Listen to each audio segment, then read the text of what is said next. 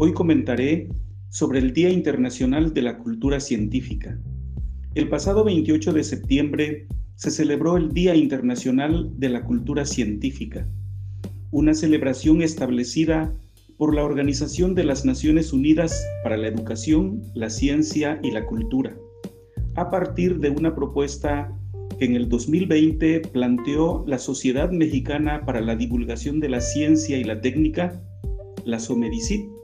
en colaboración con otras organizaciones de América Latina. La fecha fue elegida para conmemorar la primera emisión de la serie televisiva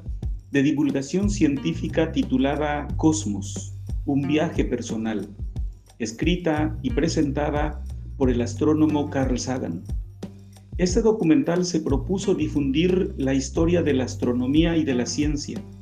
así como el origen de la vida, y hacer conciencia sobre el lugar que ocupa nuestra especie y nuestro planeta en el universo. La serie se emitió en 1980 en 60 países y ha sido vista por más de 400 millones de personas. La construcción de una sociedad científicamente culta es favorable explica el doctor Ernesto Márquez, expresidente de la Somedicit,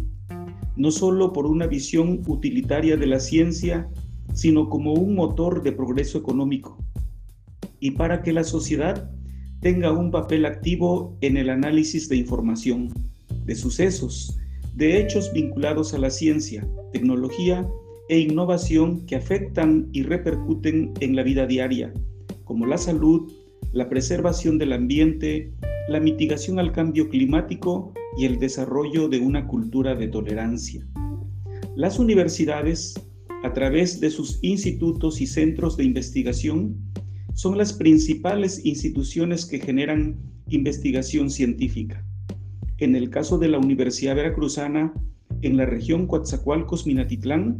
se cuentan con dos centros, el Centro de Investigación en Recursos Energéticos y Sustentables, CIRES, fundado en 2011 en el campus Coatzacoalcos, y el Centro de Estudios Interdisciplinarios en Agrobiodiversidad, CEYABIO, establecido en 2019 en el campus Acayucan. Sin embargo, las universidades y sus dependencias requieren canales de comunicación necesitan comunicadores y divulgadores de la ciencia como ejes fundamentales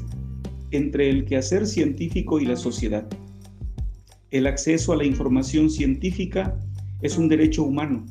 como lo reconoce la Organización de las Naciones Unidas, pero para acceder a ella